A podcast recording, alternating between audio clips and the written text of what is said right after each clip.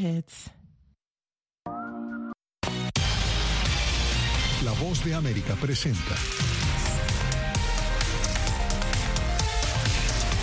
Hola, ¿qué tal? Bienvenidos a una nueva edición de B360. Desde Washington, soy Belén Mora.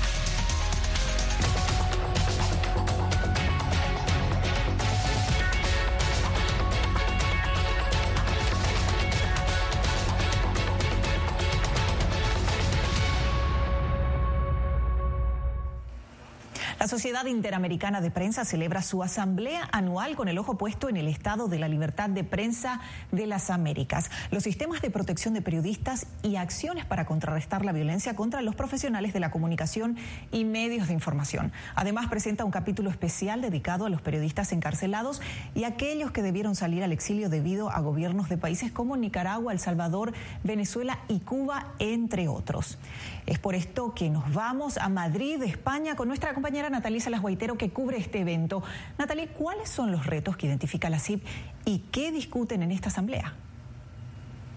Hola Belén, tal y como tú lo señalabas, después de dos años de pandemia, la Sociedad Interamericana de Prensa vuelve a reunirse de forma presencial y ha escogido Madrid como la ciudad para hacerlo en esta septuagésima octava Asamblea General.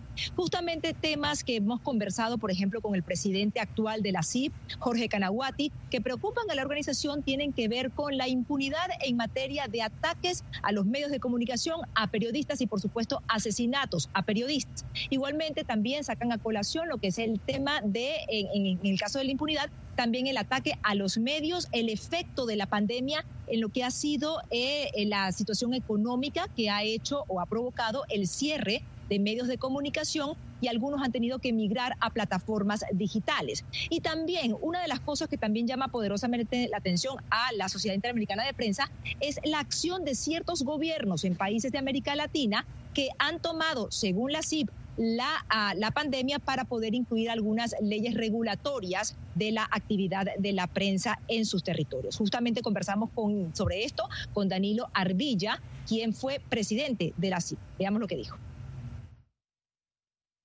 Hay voluntad política de proteger a los periodistas en Venezuela, en Cuba, eh, en Nicaragua, en, este mismo en Argentina, en, este o en El Salvador, para citar los casos más graves. Vamos si hay voluntad política en, las democracias. y ahí nos encontramos con que este eh, por un lado hay una cierta impotencia, ¿verdad? Es decir, este, el, enemigo mayor, o uno de los enemigos mayores es el crimen organizado. Bueno, el crimen organizado es una cosa muy poderosa.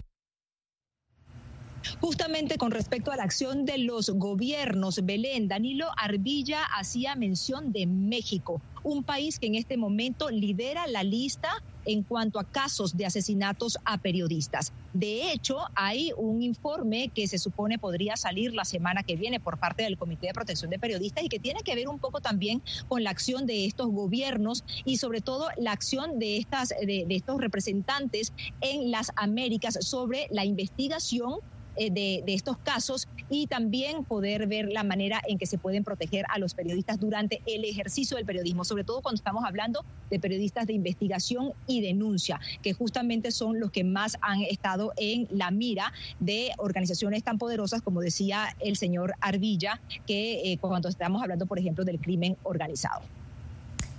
Por cierto, Natalie, ya que tocamos el tema de la violencia contra los periodistas, precisamente eh, organizaciones defensoras de estos profesionales reportan un aumento de las agresiones verbales que líderes de líderes políticos hacia las mujeres comunicadoras en México, por ejemplo. Sin embargo, y por muy cuesta arriba que les toca, han logrado algunos cambios en su ciudad y en este caso en Tijuana, frontera con Estados Unidos. Adela Navarro Bello y el galardonado equipo del Semanario Z han publicado algunas de las historias más importantes en México en los últimos años, desde temas desde corrupción gubernamental, cárteles de la droga y malversación de fondos de gobiernos en Baja California. Sin embargo, en tiempos recientes, este tipo de trabajo genera una mayor posibilidad de acoso e incluso violencia para mujeres periodistas. Me he enfrentado, eso sí, y en los últimos años, a la violencia de género particularmente por, por, parte de gobiernos. En los primeros seis meses de 2022, la organización sin fines de lucro Artículo 19 notó un aumento del 51% en la cantidad de ataques en línea, verbales y físicos contra periodistas en México. Muchos provienen de funcionarios nacionales o estatales y las mujeres son los principales objetivos. Actos de intimidación, amenazas, campañas de desprestigio que también impactan de manera especialmente fuerte a las mujeres periodistas. Cuando Isabel Mercado inició su carrera hace 30 años, sabía que no sería fácil. Mercado investiga asuntos de corrupción, malversación y uso de fondos estatales en Baja California. También escribe sobre las experiencias de mujeres en un país conocido por su cultura machista. Hace un tiempo publicó un reportaje que se centró en un grupo de mujeres bomberos que denunciaron haber sido acosadas y discriminadas en el lugar del trabajo. Cuando se publicó el artículo en el medio para el cual trabajaba, recibió cientos de comentarios hostiles que insultaban a las mujeres bomberos y a Mercado. Siento que si un hombre hubiera hecho el reportaje, este, las críticas hubieran sido como un poco menos. Y lamentablemente la mayor parte de las críticas pues venían de hombres. Afortunadamente, la recién elegida alcaldesa de la ciudad vio el artículo, despidió al jefe del departamento de bomberos y ordenó cambios para garantizar que las mujeres en la fuerza tuvieran más oportunidades. Navarro Bello también se ha topado con agresiones verbales. Cuando Z cubrió las denuncias de negocios ilícitos, el entonces secretario general de Baja California en México, Amado Rodríguez Lozano, criticó personalmente a la periodista. Bueno, el semanario Z está enojado primero porque no se le compra publicidad y dos, porque estamos investigando supuestamente a la pareja sentimental de Adela Navarro, que es Gustavo Díaz Walter. Y yo supongo que esos son los, las razones por las cuales Adela inventa cosas. Navarro Bello se quedó estupefacta. Y esto lo consideramos un atentado a la libertad de expresión, esta violencia de género eh, contra una periodista, porque te quieren matar la credibilidad, o sea, te quieren matar la moral. Su estado natal cuenta con un mecanismo para manejar estos casos, la Comisión de Derechos Humanos de Baja California. Navarro presentó una denuncia, se resolvió rápidamente y Rodríguez Lozano emitió una disculpa. Pues tenemos un equipo de abogados que hacemos toda una investigación en torno a un asunto, desde entrevistar a la víctima, a los testigos, desde solicitar la información a la autoridad, hasta dictámenes, peritajes, entrevistas psicológicas que sustenten eh, testigos, hechos, videos, que sustenten eh, y que puedan nos, nos ayuden a acreditar evidentemente esta violación de derechos humanos. Las organizaciones de derechos humanos y los periodistas dicen que tales incidentes son comunes entre agentes federales y estatales, pero que los ataques dirigidos a las mujeres periodistas tienden a ser más personales. Que además es importante decir que esta violencia eh, siempre tiene, o casi en la mayoría de las ocasiones, tiene un componente de género muy fuerte. Navarro Bello también reconoce que mientras las mujeres periodistas enfrentan un aluvión de acoso en línea por parte de los medios mexicanos, la violencia y las amenazas están presentes para todos. Cristina Caicedo Smith, Voz de América. Natalie, ¿cuáles son los retos inmediatos que de acuerdo con la CIP tiene el hemisferio en materia de protección a los periodistas?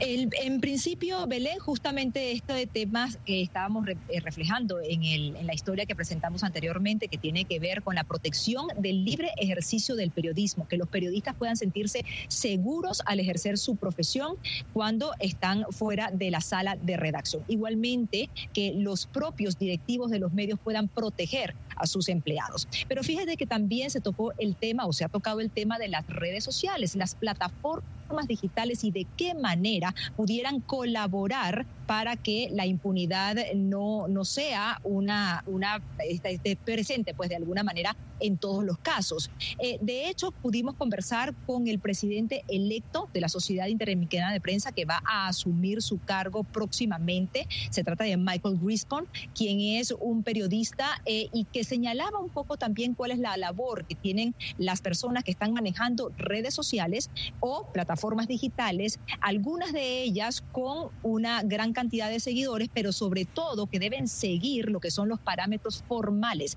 del periodismo tradicional. The short answer is yes, um, La respuesta corta es sí, pero de manera limitada.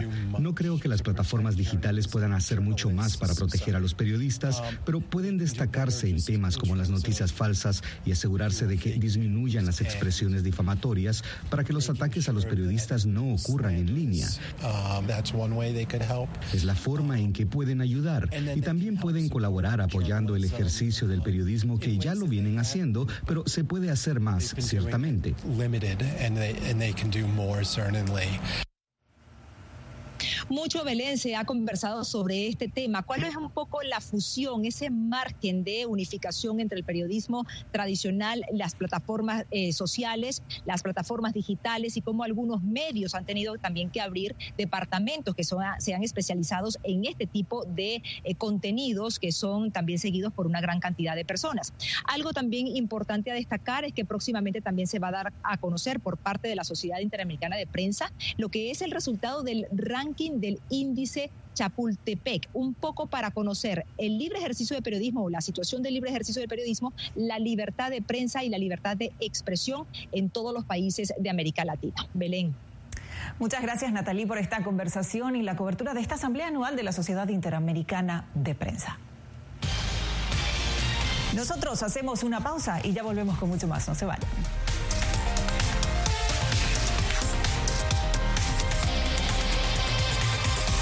Contamos toda la energía que están consumiendo acá, ¿para cuánto alcanzaría? Y más o menos yo calculo para 20 mil casas. Villarrica, la fiebre de la minería de Bitcoin en Paraguay. Una producción especial de La Voz de América.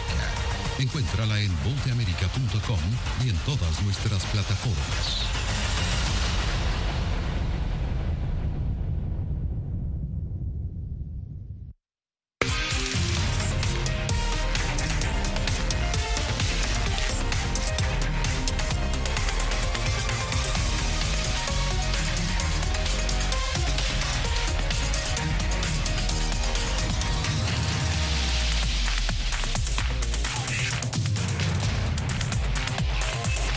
Venezuela 360, cada semana por La Voz de América.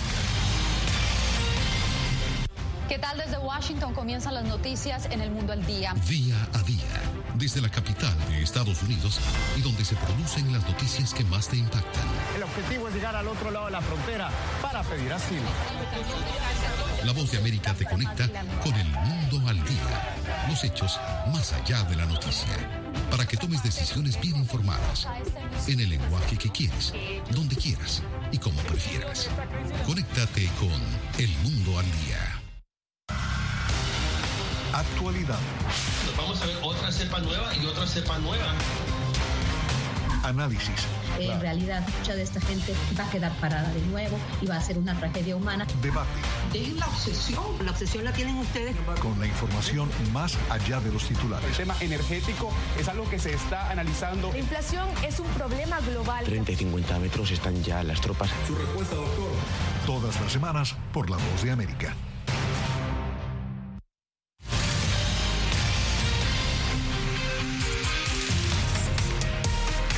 Recientemente los ojos de la comunidad internacional estuvieron en los fuertes deslaves que ocurrieron en el estado Aragua, en Venezuela. Más allá de las consecuencias y la recuperación de lo perdido, queda el análisis de qué ocurrió y cómo podría prevenirse un evento similar.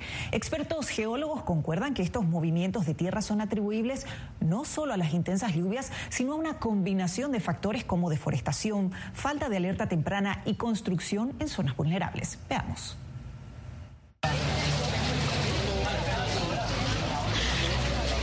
Qué desgracia, perdimos todo, perdimos. Con apenas días de separación, dos tragedias enlutaron a varias familias venezolanas. Deslaves de grandes proporciones tuvieron lugar en la región centro-norte de Venezuela. La razón, a simple vista, pudieran ser las intensas lluvias del último mes, pero expertos dan cuenta de un abanico de circunstancias que lo empeoraron todo. En principio, la falta de una alerta temprana para quienes viven en zonas vulnerables. Ese proceso aquí es estaciones meteorológicas que transmitan información en tiempo real.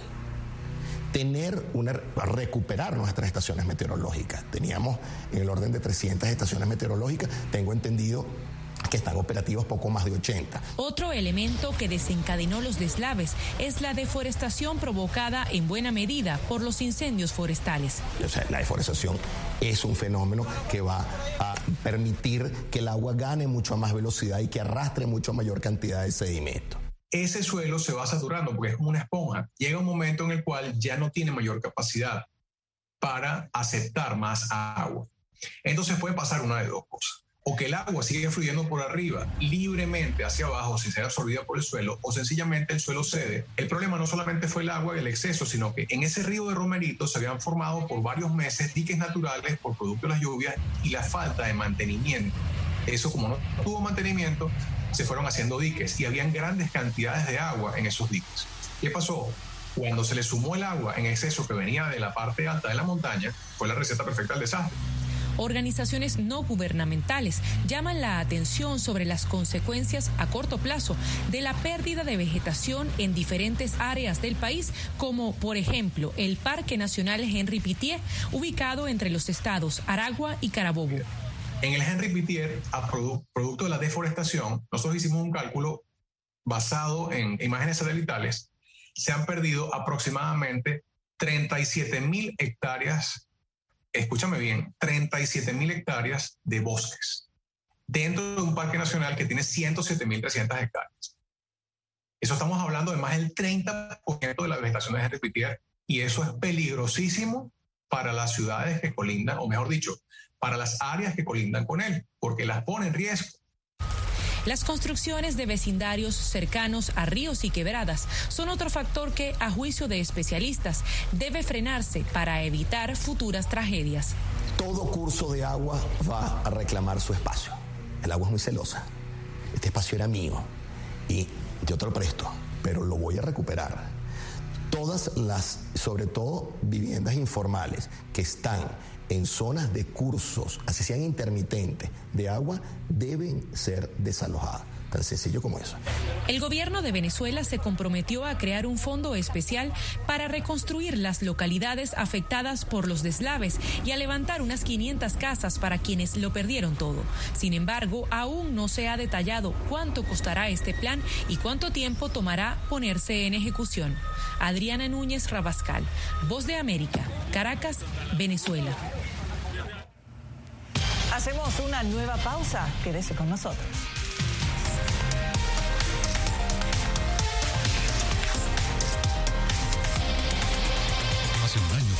De todo en su tierra, pero lejos de silenciar su talento, desde su exilio obligado sus notas musicales ahora se escuchan en todo el mundo. La voz de América presenta Sinfonía de Coraje la odisea para huir de la persecución talibán en Afganistán de las dos últimas integrantes del Instituto Nacional de Música que permanecían en ese país. En todas las plataformas de La Voz de América.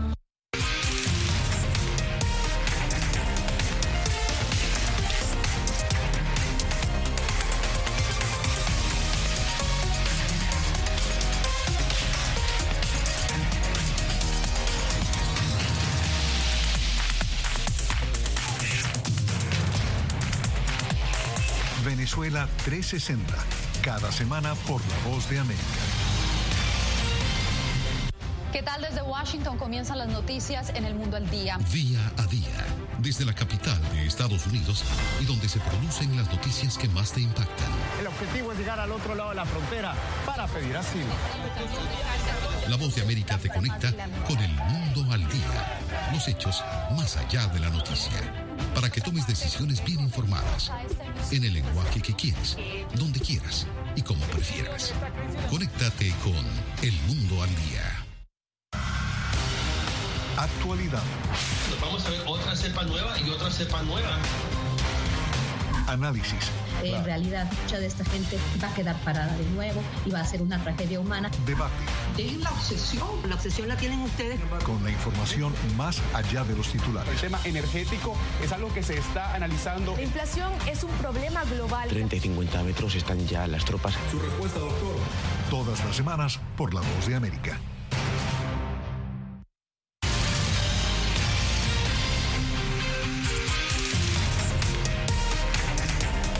Continuamos en en Venezuela 360 y como sitio de tránsito, destino y retorno de la migración internacional, la ciudad de Tijuana, en el norte mexicano, es fiel testigo de cómo diferentes culturas pueden brindarle un sabor diferente o adicional a la actividad culinaria. Activistas argumentan que las aportaciones de los inmigrantes se saborean en cada receta frente al estigma de que la migración supone ser un lastre económico y social. Aseguran que además atrae importantes bienes monetarios y culturales a la sociedad. Tijuana es para muchos sinónimo de migración internacional. La ciudad mexicana, colindante con Estados Unidos, también es ideal para la fusión de muchas culturas y sobre todo de su cocina. Paulina Olvera ha sido testigo de decenas de oleadas de migrantes y de cómo éstas riegan con sus costumbres y sabores la tierra que recién tocan. Es importante para el cambio de narrativa, este, para también visibilizar como los esfuerzos, trabajo de la comunidad migrante, las aportaciones que tienen en Tijuana. Y aunque Tijuana es famosa por sus deliciosos tacos, ahora la frontera amplía sus opciones gastronómicas, con pupusas salvadoreñas, empanadas argentinas o baleadas hondureñas, entre otras. Me encantó porque es algo internacional. Los tijuanenses han aprendido a apreciar el valor agregado de la inmigración. Hacemos eventos culturales donde hay venta de comida de diferentes países.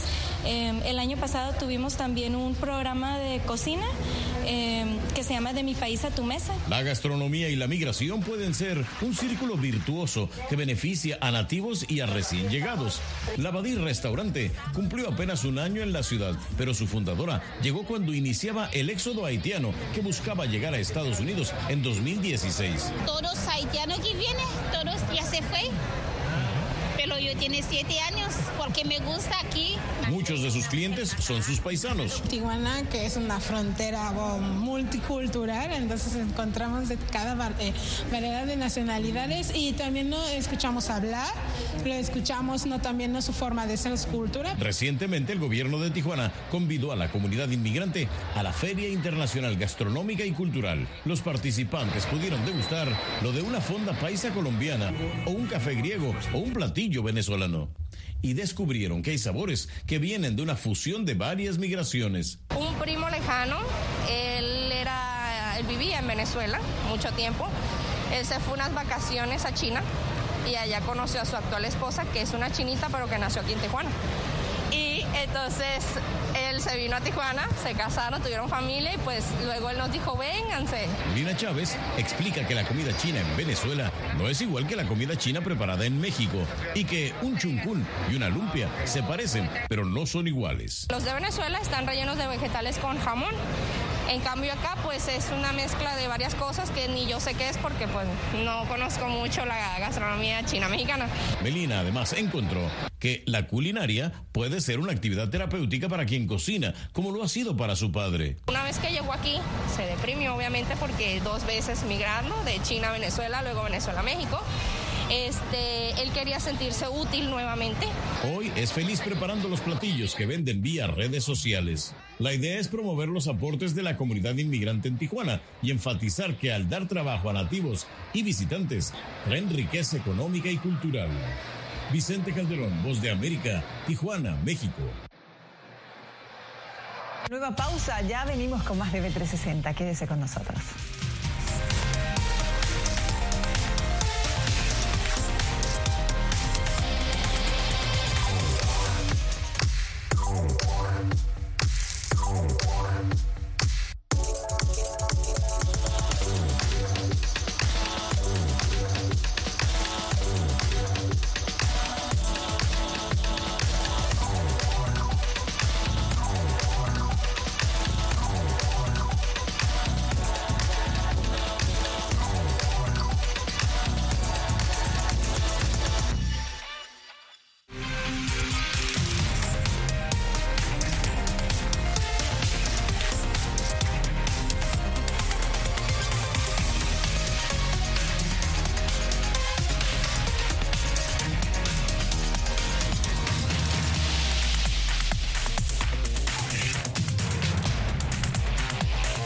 Venezuela 360, cada semana por La Voz de América. América te invita a ser parte de nuestra familia a través de las redes sociales. Encuentra en tu muro las últimas noticias de tu país en su conexión con Estados Unidos, la región y el mundo. Historias que empoderan las voces latinoamericanas de política, economía, salud, actualidad, balanceadas y precisas. Únete a un equipo de origen hispanoamericano que trabaja para conectarte con los tuyos. Síguenos en Facebook y conviértete en protagonista de una historia que tú mismo ayudarás a construir.